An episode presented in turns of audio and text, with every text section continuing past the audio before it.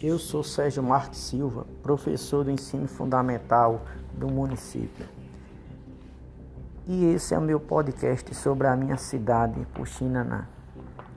Antes conhecida pela cidade dos Lagedos e hoje pela terra da mandioca, planta cultivada até hoje pelos indígenas, onde já teve maior feira de gado da Paraíba.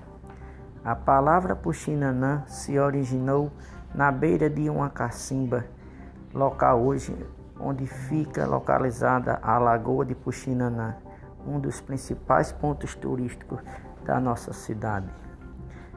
Isso aconteceu quando duas irmãs estavam na cacimba e porventura uma caiu e a outra que estava dentro da cacimba se afogando